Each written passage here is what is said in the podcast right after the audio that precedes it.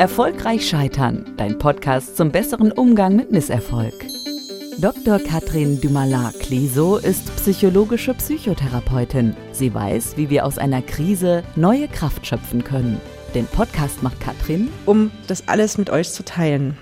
Erfolgreich Scheitern. Herzlich willkommen zu einer neuen Folge von Erfolgreich Scheitern. Mein Name ist Katrin Dumalin-Cliso und ich habe heute zu Gast Verena Radlingmeier. Verena, wir haben uns über den Podcast kennengelernt und ähm, du wirst ja gleich erzählen, auch selber erzählen, was du so machst und ähm, worum es heute gehen soll. Zum einen ähm, über eine mal nicht so geradlinige Karriere, nämlich von Juristin zur Entfaltungshilfe und was da sich dahinter verbirgt. Und dann reden wir heute auch noch über Dinge, die gerade Kinder in dieser schwierigen Zeit brauchen und was Verena da so anbietet. Hallo Verena. Hallo Katrin. Herzlichen Dank, dass ich bei dir im Podcast sein darf und mit dir heute über erfolgreiche Scheitern sprechen kann. Ja, willst du was zu dir erzählen? Ja, sehr gerne. Ähm, ich bin von der Ausbildung her Juristin, also promovierte Juristin sogar. Boah. Und die erste Juristin bei mir in der Familie. Das heißt, ich war zum einen sehr stolz darauf, zum anderen auch natürlich die ganze Familie ist voller Stolz und voller Freude und habe auch meinen Traum, den ich damals hatte, in einer Kanzlei in Wien Urheberrecht zu machen, das habe ich auch erreicht. Und dann habe ich festgestellt, dass dieses Ziel nicht meines ist. Und das war natürlich ein herber Schlag und jetzt im Nachhinein lässt sich das sehr leicht erzählen, aber ich kann mich noch gut erinnern, wie das war damals, als ich erkannte, dass es nicht geht. Da hätte ich mal eine Frage, ähm, woran du das erkannt hast, dass das ähm, nicht das Richtige für dich ist. Weil es ist ja öfters manchmal so im Leben, dass wir irgendwas machen, wo wir wirklich denken, dass das ist unseres. Aber woran hast du denn speziell gemerkt, dass das nicht deins ist? Also bei mir ist es so, dass ich normalerweise sehr gut mich in Gemeinschaften einfinden kann, mit Leuten gut umgehen kann und hier habe ich irgendwie gar keinen Zugang gefunden. Also das war für mich so der erste Hinweis, hier stimmt was nicht. Dann hatte ich damals auch eine Kollegin, die mich hätte einschulen sollen. Und anstatt mich einzuschulen, hat sie mich mehr gemobbt. Und ich wusste auch da keinen Weg, wie ich aus dem rauskommen konnte. Also ich war ständig überfordert und irgendwie vielleicht hilflos. Ja, das ist vielleicht ein gutes Wort. Und das ist kein schönes Gefühl. Und dann ganz zum Schluss ähm, wurde mir die Entscheidung auch leicht gemacht, weil mein Chef mit mir gesprochen hat und auch gesagt hat, er glaubt nicht, dass wir zusammenpassen. Ja? Also da war es dann definitiv so, dass mir ganz klar gemacht wurde, dass das hier nicht richtig ist für mich. Aber es war sicher keine einfache Zeit. Ja. Was hat dir denn damals geholfen? Ähm, ich habe an meine Freunde ein E-Mail verfasst mit der Bitte um Feedback das, was ich kann und was sie glauben, was meine Stärken sind und meine Schwächen. Und aufgrund also dessen, was ich schon gedacht und gefühlt habe, ja, hatte ich dann die Möglichkeit, mir einen neuen Karriereplan zurechtzulegen. Ich kann aber auch sagen, was mir gefehlt hat, das ist vielleicht auch wichtig, gefehlt hat mir damals die innere Stärke für mich einzustehen und auch anderen Menschen gegenüber die Grenzen zu setzen, weil die, die mir damals am nächsten standen, die konnten das nicht so unterstützen, die viele Zeit, die in so einer Kanzlei musst du nicht 40 Stunden arbeiten, sondern 80 oder 100, ja. Ich habe einmal einen sehr klugen Satz gelesen. Wenn du in der Nähe von geliebten Menschen weniger wirst statt mehr, dann solltest du aufpassen. Und das ist etwas, was ich aus dieser Zeit sehr gut gelernt habe. Auf jeden Fall wieder soziales Netzwerk sehr, sehr hilfreich gewesen. Ja. Und die haben dir dann Feedback gegeben. Genau. Und wie ging es dann weiter? Äh, dann habe ich überlegt, was kann ich denn ja als Jurist? Mhm. Für mich war dann irgendwie diese Erfahrung so herb, dass ich die Juristenkarriere abhacken wollte. Und ich habe mich dann verlagert auf Pressesprecher. Und da habe ich schon gelernt, also dass man, wenn man auch ein Quereinsteiger ist, und ich war damals ein Quereinsteiger, es gibt immer einen Weg. Wenn man etwas nur intensiv genug möchte, dann kann man auch eine Lösung finden. Ich war bereit zu arbeiten. Auch da habe ich wieder das Glück gehabt, Freunde zu haben, die mir geholfen haben, die mich bei der Bewerbung unterstützten. Und ich habe auch ganz offen gesagt, dass ich keine Erfahrung habe, aber ich habe Konzepte vorgelegt. Ich habe im Gespräch überzeugen können. Ich habe gesagt, warum ich es mir zutraue. Ich wusste, was der Job mit sich bringt und konnte die Argumente vorwegnehmen. Das ist natürlich etwas, was ich als Jurist natürlich gelernt habe. Ja, und so bin ich wirklich von null Erfahrung in diesem Bereich dann am Ende des Tages war ich dann Pressesprecherin der ÖBB-Vorstände, also das ist die, die, die österreichische Bundesbahn, also was die DB in Deutschland ist. Und ja, man kann wirklich immer einen Weg finden, wenn man nur das tut, was die eigenen Stärken sind und stark genug an sich glaubt. Das kann ich auch nur unterstützen, dass wenn man wirklich daran glaubt, kann man eigentlich, glaube ich, ziemlich viele Berge ähm, versetzen. Aber deine Reise ging ja auch noch weiter. Du bist ja jetzt keine Pressesprecherin mehr. Na, meine Reise ging weiter. Ungefähr zu dieser Zeit hat es dann auch begonnen, dass ich die ersten Ausbildungen in diesem therapeutischen Bereich begonnen habe. Und obwohl mich das von Anfang an sehr fasziniert hatte, war ich noch nicht bereit, diesen Weg zu gehen, muss ich ganz ehrlich sagen, ja. Und ich wurde dann, weil ich Pressesprecherin bei den ÖBB war, von einem Abteilungsleiter in den Personalbereich eingeladen, der wusste, dass ich Presse sprechen kann, der wusste aber auch, dass ich Juristin von der Ausbildung bin und bin so dann in den Personalbereich gelangt. Und dann vom Personalbereich schlussendlich habe ich mich dann entschieden, mich wirklich in die Selbstständigkeit zu stürzen, sozusagen. Das war ja sicherlich auch keine einfache Entscheidung. Das war noch einmal, ja, das war noch einmal sehr herausfordernd. Ich war nämlich dann äh, zum Schluss in einem sehr tollen Unternehmen auch, ja. Das war hier bei mir in der, in der Gegend in Graz ein wirklich tolles Steuerberatungsunternehmen mit angenehmen äh, Vorgesetzten, angenehmen Kollegen ich hatte wirklich einen tollen Job und trotzdem dieses Gefühl, dass es nicht ganz richtig ist für mich. Hier diesen Schritt zu gehen, war für mich insofern wichtig, weil es eigentlich das war, was ich nebenbei schon immer Menschen geraten habe. Das heißt, meine Überzeugung ist, wenn man das Gefühl hat, da müsste noch mehr sein oder dass man mit dem, was, was ist, nicht so glücklich ist, ja, sollte man sich auf die Reise machen und entdecken, was es denn ist, was einen dann komplett erfüllen kann. Und irgendwann habe ich mir gedacht, aber Verena, du kannst doch nicht deinen Klienten das sagen, ja, und für dich selber triffst du diese Entscheidung nicht. Und ja, meine eigene Glaubwürdigkeit, um die ging es dann schlussendlich. Und deswegen habe ich mich dann entschieden und habe mich dann 2019 voll selbstständig gemacht. In meinem therapeutischen Alltag begegnet mir das auch häufiger, dass Menschen ähm, unzufrieden sind, gerade mit ihrer beruflichen Situation jedoch halt nicht den Mut haben, ihre Komfortzone zu verlassen und dann halt immer wieder irgendwelche Ausreden haben, weil sie schon zu alt sind oder weil ihnen die finanziellen Mittel fehlen oder, oder was auch immer, weil alles zu ungewiss sei. Ähm, hast du denn da an der Stelle irgendwie eine Empfehlung, irgendwie was Mut machen könnte, dass Menschen dennoch auf ihren Weg gehen? Ich meine, es ist wirklich keine einfache Aufgabe, seine Komfortzone zu verlassen. Ja, und ich kenne all diese Ausreden und Erklärungen. Ich kenne das richtig gut von mir selber, ja. Also Was hast du für Ausreden? Na, es passt ja noch nicht und ich weiß ja nicht wie und soll ich denn wirklich und kann ich das und ja, also so alles Mögliche, ja, jeden Tag ein bisschen anders. Und irgendwann wurde aber der Drang stärker. Das heißt, ich würde empfehlen, dass man sich einmal hinsetzt und einfach nur aufschreibt, was man denn machen würde. Und das fängt an zu arbeiten, wie bei Germteig, heißt das Germ oder Hefe, ja? Mhm. Langsam geht das so auf, ja? Das arbeitet und arbeitet und mit ein bisschen Wärme und ein bisschen Glück arbeitet es immer mehr und mehr und irgendwann quillt's über. Und das ist dann dann der Moment, wo man sagt, okay, jetzt geht's. Es gibt auf Instagram und auf Facebook und so gibt's Tausende, die sagen, ja, du kannst in sechs Wochen 600.000 Euro verdienen und so. Das ist ja Blödsinn. Ja? Also du und ich, wir wissen beide, dass das so nicht funktioniert. Aber natürlich wissen wir auch, dass es funktionieren kann. Ja? Wer fleißig ist, wer wirklich das tut, was ihm entspricht und wie soll ich sagen, für das große Ganze arbeitet, ja, der wird immer genügend haben. Ich habe dann vielleicht nicht mehr so den Status, ja, weil es ist anders, ja, wenn ich im Hintergrund ein Unternehmen habe mit 80 oder 100 Mitarbeitern und vielleicht ich habe auch, ich kenne jemanden, der hatte einen riesengroßen Konzern im Hintergrund, ein Sponsoring-Budget von mehreren Millionen Euro. Natürlich hatte der Menschen um sich, die dieses Budget wollten und nicht ihn, ja.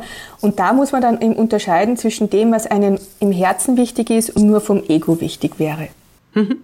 Jetzt bist du ja deinen Weg gegangen. Vielleicht wollen wir den Hörern auch mal noch verraten, womit du dich selbstständig gemacht hast und was du da genau machst. Ja, also mein Thema ist die Entfaltungshilfe für Kinder, Erwachsene, aber auch Mitarbeiter in Unternehmen, weil ich eben aus meiner eigenen persönlichen Reise verstanden habe, dass Menschen, die das tun, was ihnen am Herzen liegt, auch die Menschen sind, die am besten arbeiten, am stabilsten sind und vor allem sind das auch die Menschen, meiner Meinung nach, die der Welt auch etwas Gutes tun wollen. Also ich bin nicht der Meinung, dass wir jetzt hier Egoisten züchten sollten, sondern ich bin der Meinung oder der tiefsten Überzeugung, dass ein Mensch, der seinen Weg gefunden hat, auch großherziger ist. Und genau damit helfe ich. Also wenn immer jemand, bei den Erwachsenen sind es eben so Chaos-Situationen, egal ob eine Scheidung oder man das Gefühl hat, man sieht den Wald vor lauter Bäumen nicht oder eben jetzt mit dieser ganzen Corona- und, und Pandemiezeit. Ja, das war für viele Menschen so belastend, weil alles, was sie an Bequemlichkeiten, an Gewohnten hatten, ist auf einmal weggebrochen. Mhm. Und da kann ich wirklich helfen, weil es einfach meine Stärke ist, die Einfachheit, mit der ich Menschen mit ihren Stärken zusammenbringen kann. Und die Stärken sind ja da. Alles, was ich mache, ist Schlüssel und Schloss zusammenzubringen. Ja? ja, also Entfaltungshilfe ist ja auch synonym für Coaching, was du da machst. Kann man das so sagen? Ja, obwohl es bei mir ein sehr ganzheitlicher Ansatz ist, weil ich glaube, dass man alle Aspekte des Menschen berücksichtigen muss. Und das war auch etwas, was mir in meiner Erfahrung sehr gut geholfen hat, eben diesen integrativen Ansatz zu wählen. Aber Entfaltungshilfe ähm, erinnert mich so an so einen Schmetterling, der noch eine Raupe ist, im Kokon ist und dann eben, Tada. wie kann ich ein wunderschöner Schmetterling werden? Ne? Ja. Was setzt du denn da so für Methoden ein? Wie, wie müssen wir uns das vorstellen, wenn wir zu dir kommen würden? Es ist tatsächlich ein bisschen so, dass ich den Schatz, den jemand in sich hat, zu heben versuche. Das ist ja schon da. Ich spreche normalerweise mit den Menschen so circa eineinhalb, zwei Stunden, um sie besser kennenzulernen. Ich möchte verstehen, was die Träume sind, die Wünsche, die Ziele, die jemand hat, ja, wo, wo sind im Moment die Probleme. Und da es eben meine Gabe ist, dass ich sehr schnell sehr viel von einem Menschen erfassen kann, ja, kann ich danach mich hinsetzen und mache für diesen Menschen ein schriftliches, individuelles Grundkonzept. Nehmen wir an, du hast eine Scheidung, ein Problem als Unternehmer, du findest keine passenden Mitarbeiter. Das sind so die Themen, die dich beschäftigen. Ja? Und ich sortiere das und strukturiere das und zeige dir die, die möglichen Lösungswege auf. Und dann bekommt man diese schriftliche Zusammenfassung. Ja, das sind so circa sechs Stunden an Arbeit, die ich da einfließen lasse. Und alles weitere richtet sich dann tatsächlich nach dem Menschen, der bei mir ist. Ja, es kann sein, dass der noch Termine braucht. Es kann sein, dass der mal ein halbes Jahr einfach für sich alleine arbeitet, dann kommt er noch ein, zwei Mal. Also so schaut es aus und eben weil meine Arbeit auf die Persönlichkeit und auf diese individuelle Entfaltungshilfe abzielt, ist es natürlich auch so, dass jede Unterstützung ganz individuell ist. Es gibt da kein 0815 Modell. Aber klingt jetzt erstmal so einfach, da kommt man zu dir, lässt sich zwei Stunden interviewen und dann kriegt man etwas geschrieben. Ähm Kannst du uns verraten, was da so drinne stehen könnte? Also ich kann dir schon etwas verraten. Ja. Dieses Grundkonzept ist eine Arbeitsunterlage, ja, die ermöglicht dir, dass du immer wieder nachlesen kannst und sagst, okay, was ist der nächste Schritt? Jeder Mensch weiß ja eigentlich schon, wie er es lösen müsste. Aber ganz ehrlich, es fehlt uns ja die Zeit. Ja? Unsere Zeit ist so schnelllebig geworden und so hektisch, dass wir ja meistens nur deswegen scheitern, weil wir nicht die Zeit haben, uns hinzusetzen und zu strukturieren. Und das ist die Arbeit, die ich schon abnehme, ja. Und dann natürlich tut man sich als Außenstehender immer leichter. Und ich fasse dann zusammen, was die Themen sind, was die Stärken sind, die Schwächen sind. Denn ich muss meine eigenen Stärken und Schwächen kennen, mit den Stärken arbeiten und die Schwächen aber annehmen. Ja? Nicht ausblenden, sondern annehmen und sagen, okay, meine persönliche zum Beispiel, das wäre Buchhaltung. Ich kann Buchhaltung nicht machen. Ich verstehe zwar aktiver, passiver, okay, alles gut, aber ich hätte dafür kein Talent und keine Begabung. Deswegen lasse ich das jemand anderen machen. Und das ist es, was man meistens ja auch in einer Beziehung, ja. Natürlich weiß man, dass man sich scheiden lassen sollte, wenn der Mann zum Beispiel aggressiv wird oder was auch immer, ja. Nur den Weg rauszufinden, das braucht Zeit, das braucht Mühe, das braucht manchmal eben auch Unterstützung. Das klingt jetzt alles so, also für mich jetzt als Psychotherapeut, äh, ne, das klingt so sehr verhaltenstherapeutisch. Machen wir jetzt mal hier so einen Plan und äh, dann Step by Step. Und da erlebe ich ja aber häufig in der Praxis, dass den Leuten das schon ziemlich klar ist, was sie eigentlich tun sollen. Aber ja unbewusst in der Tiefe manchmal eben so Blockaden stecken, das dann genau umzusetzen. Ja, Also ich glaube ja, dass zu mir Menschen kommen, die prinzipiell schon startbereit sind, aber in erster Linie nicht die Zeit finden zu sagen, okay, wie ist das Grundkonzept? Also ich hatte jetzt eigentlich nur Klienten, die schon startbereit waren, ja. Das heißt, würde ich aber merken, dass da so eine unterschwellige Blockade gibt oder ein Thema, das irgendwie aufgearbeitet werden müsste, dann wäre das zum Beispiel auch Teil dieser, dieses individuellen Grundkonzepts zu sagen, hier müssen Sie sich eine andere Unterstützung suchen, da braucht es ein, eine gute psychologische Begleitung oder da braucht es keine Ahnung was, ja. Auch das ist etwas, was man vielleicht selber nicht erkennt und ich kann dann aber sagen, da braucht es diesen oder jenen Experten. Ja. Mhm, mhm. okay. Gut, du hast ja auch noch ein sehr, sehr schönes Programm für Kinder. Ritter und Burgfräulein. Was verbirgt sich denn dahinter? Also, das ist ein Programm und der Hintergrund ist der, dass ich glaube oder der tiefen Überzeugung bin, dass jedes Kind eigentlich ein Ritter oder ein Burgfräulein ist. So, was heißt das jetzt für mich? Jedes Kind ist, das kommt auf die Welt und hat einen ganz einen edlen, schönen, tollen Kern. Ja, die wissen eigentlich, was sie möchten. Die wissen, was richtig und falsch ist. Ja, da gibt's mittlerweile gibt's da auch Studien, dass Kinder eigentlich freundlich zum Beispiel auf die Welt kommen und als Gesellschaft erziehen wir ihnen das ab. Meine Motivation ist, dass dieser edle, schöne Kern gestärkt wird. Und da es in unserer Gesellschaft dafür so wenige Vorbilder gibt, ja, ist es etwas, was die Kinder sehr stark trifft. Ich sehe das immer wieder, wenn ich in Schulen bin und wir machen dann so das Thema, äh, was sind eure Werte oder was ist ein Wert, wisst ihr das schon? Und dann kommt zuerst immer, ja, Geld. und wenn ich ihnen aber dann erkläre, was Werte sind, ja, dann kommt ganz, ganz schnell eine wirklich lange Liste davon, was den Kindern wichtig ist. Da gibt es dann zwei, die fast allen Kindern gemeinsam sind. Das ist Freundlichkeit und Umweltschutz. Und dann wird es individueller. Ja? Dann kommt zum Beispiel bei dem einen ist Fleiß, beim anderen ist Tierliebe oder also das, das darf sich dann schon aufspalten. Aber die Kinder sind so, ja. Und ich möchte sie darin bestärken, dass sie diese Seite von sich zeigen können, dass sie sie ausleben, auch wenn es vielleicht in ihrem näheren Umfeld nicht so viele gibt, die so denken oder die so sind. Und meine Überzeugung ist, dass wenn man sich diese gute Seite, ja, dieses Edle und Schöne bewahren kann, dass man dann auch viel bessere Entscheidungen trifft im Leben. Ja, das wäre wirklich sehr schön. Und ähm, was können wir denn als Erwachsene tun, um da bessere Vorbilder zu sein? Also ich würde mal empfehlen, dass man sich einmal selber hinsetzt, so als Mensch oder als Familie und ein bisschen schaut, was sind denn die Werte, die uns wichtig sind? Ich glaube schon, dass die meisten Kinder diese bösen Streits, die manchmal in Familien passieren, die entstehen deswegen, weil man Kernwerte von jemandem verletzt. Also meine Theorie ist, dass jeder Mensch so drei, vier Kernwerte hat. Bei mir ist es Ehrlichkeit. Ja? Ich kann mit vielen Dingen sehr gut, aber wenn man mich anlügt, dann ist vorbei. Ja? Also wirklich aus. Das ist ganz schlimm für mich. Ja?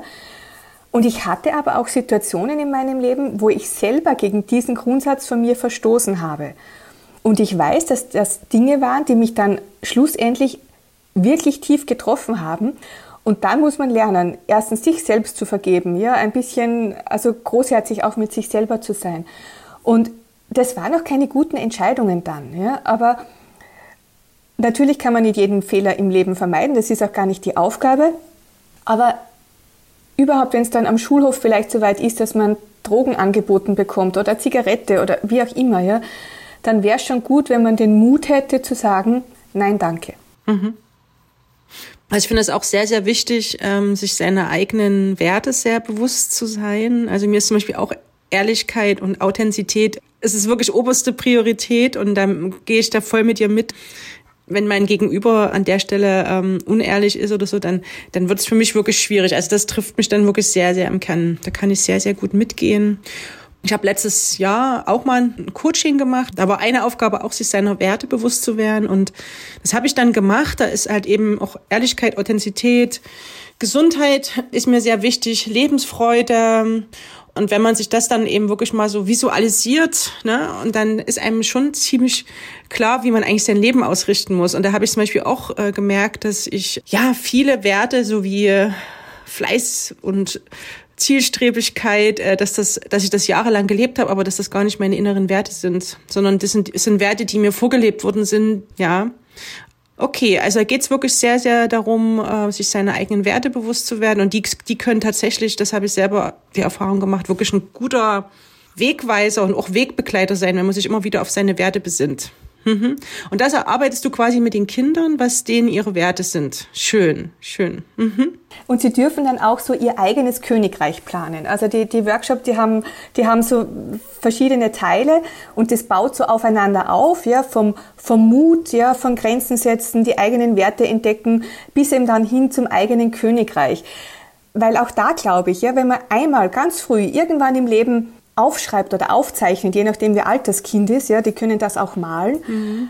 was einem wichtig ist und wie man sich die Zukunft vorstellt, dann arbeitet das. Ja, das geht vielleicht einmal verloren, da können dann eben Erwartungen oder sonst was drüber fallen, das können das ein bisschen verdecken, aber es ist da und es wird gestärkt und das ist einfach das, was mir wirklich Freude macht. Ja, es klingt ja wirklich sehr, sehr spannend, dein Programm. Ähm, könnte mir sogar auch vorstellen, dass es vielleicht sogar auch was für Familien wäre. Mhm. Wenn Eltern das gemeinsam mit ihren Kindern entwickeln könnten. Interessanter Aspekt, ja? Kann dir mal in Erwägung mhm. ziehen. Mhm. Also ich arbeite ja nur mit Erwachsenen und habe jetzt auch gerade wieder eine Mutter, ähm, wo es ja schon auch so um die berufliche Orientierung des Kindes geht. Ne? Und oft ist es ja schon so, dass man ähm, dem Kind aus seiner Sicht Dinge mitgeben möchte, was gut sein könnte. Oder manchmal auch Kinder auch gar keine Ideen haben. Dann gibt es manchmal auch Kinder, die genau wissen, was sie wollen. Also zum Beispiel Tierarzthelfer werden. Ne? Und das wäre ja auch nochmal schön, äh, dass auch die Eltern, wenn man wirklich merkt, okay, mein Kind brennt jetzt dafür, dann könnte man ja auch viel mehr dahinter stehen und das unterstützen, das Kind. Das ist eine gute Idee. Also ich werde es einmal in Betracht ziehen. Ich habe schon, ich habe so einen Online-Selbstlernkurs, wo es um Werte geht. Der ist wirklich auch für die gesamte Familie gedacht. Und ja, das Werk, das die Kinder dann am Ende erstellen, das nehmen sie auch mit nach Hause. Das heißt, es ist dann durchaus eine Gesprächsgrundlage für die Eltern und das Kind bzw. die gesamte Familie. Erfolgreich scheitern. Dein Podcast zum besseren Umgang mit Misserfolg die Übung. Dann kommen wir schon zu unserer Übung, Verena. Was für eine Übung hast du dir denn für unsere Zuhörer einfallen lassen? Ich habe mir überlegt, dass wir heute mal Angst in Mut verzaubern. Ich Boah. kann mir vorstellen, dass das in Zeiten wie diesen oft ganz gut ist. Ich mache das in abgewandelter Form auch mit den Kindern in der Schule, ja, wenn sie lernen, was, also was gute Angst und was schlechte Angst ist. Ähm, und dazu möchte ich einmal, dass jeder sich so vor Augen führt, ja, so im ersten Schritt, eine kleine Angst. Also nicht jetzt die große Angst vor der Zukunft, sondern eine kleine Angst, wie zum Beispiel die Angst vor, keine Ahnung, einer Spinne oder einem Hund. Ne? Und dann gibt es ja auch andere Tiere, die man aber sehr gerne hat. Also zum Beispiel Katzen oder Vögel. Und dann kann man sich einfach einmal vorstellen, wie das ist. Was macht man mit der Katze oder dem, die man so gerne hat, vor der man sich nicht fürchtet, anders? Und wenn ich das einmal weiß, ja, dass ich bei der Katze schon freudig hingehe, schon gut gelaunt, mir überhaupt keine Gedanken mache, dann sind das eigentlich die Muster, die mir helfen könnten, auch bei der Spinne. Ja? Und dann kann ich auch hier einmal hingehen und versuchen, gut gelaunt und entspannt zu bleiben. Ein weiterer Tipp, wie man Angst in Mut verwandeln kann, ist auch immer, insbesondere bei Kindern, einfach einmal um Hilfe zu fragen. Also ich hatte mal ein Kind, das sehr viel Angst vor Hunden hatte und das hat dann wirklich mit den Eltern gesprochen und gesagt, Mama, da fürchte ich mich. Und dann haben wir gesagt, okay, dann schauen wir uns das gemeinsam an und haben das zu einem positiven Erlebnis gemacht. Ja? Und es geht immer darum, was hilft mir, aus einem negativen Erlebnis etwas Positives zu machen. Und eben bei Katzen, also ich fürchte mich persönlich nicht vor Katzen, da gehe ich angstfrei hin. Bei der Spinne brauche ich nur an die Katze zu denken und das hilft mir dann schon. Mhm, okay, sehr schöne Übung. also letztendlich sich dessen bewusst zu machen, was ich schon habe, wenn ich äh, dran denke, wie ich auf die Katze zugehe. Da ist ja quasi schon in mir Fähigkeiten drinne und die dann zu nutzen und auch in einer schwierigen Situation anzuwenden. Also einfach diese Fähigkeit auf ein anderes Feld anzuwenden, aber ja. das zu verwenden, mhm. was man schon hat. Genau, sehr schön. Gut, nun kommen wir zur Literaturempfehlung. Erfolgreich scheitern, dein Podcast zum besseren Umgang mit Misserfolg. Die Buchempfehlung. Marina, was hast du denn da für einen Tipp für uns? Also ein ganz, ganz schönes Buch, das ich jeder Frau empfehlen kann, ist von der Dr. Anita Johnston, Die Frau, die im Mondlicht aß. Das ist zwar eigentlich ein Buch für Essstörungen, aber ich denke, dass gerade in unserer Zeit, wo der Druck von außen und der Gesellschaft so hoch ist, dass eine Frau auf eine gewisse Art zu sein hat, dieses Buch wirklich balsam für die Seele sein kann, auch wenn man nicht in der unglücklichen Lage ist, dass man eine Essstörung hat. Und ich denke, man kann das durchaus auch jüngeren, also so 16-, 17-jährigen Mädchen einmal geben zum Lesen, einfach damit sie verstehen, dass das Bild der Gesellschaft nicht immer ein richtiges ist. Ja? Also ich, ich persönlich habe das Buch wirklich genossen. Ich lese, es, ich lese in dem Buch immer noch. Die Dr. Johnston verwendet nämlich Geschichten und Metaphern, um die Blockaden, die man vielleicht so hat, aufzulösen. Und das ist etwas, was mich selber auch sehr anspricht, weil ich auch, ich schreibe gern, ja, ich habe auch schon Kinderbücher und Gedichte geschrieben. Und ich denke, dass Märchen immer der Weg sind, uns etwas zu lehren, zu dem unsere Seele auch wirklich bereit ist. Ja. Und deswegen finde ich dieses Buch so schön.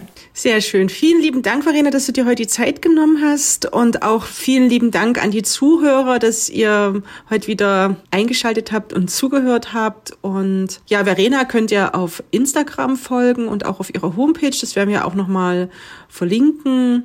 Und alles Gute und im Zweifelsfall erfolgreich scheitern. Tschüss. Das war Erfolgreich Scheitern, dein Podcast mit Dr. Katrin Dümala-Kleso. Alle Folgen findest du überall da, wo es Podcasts gibt. Oder du gehst auf dümala-kleso.de. Bis zum nächsten Mal.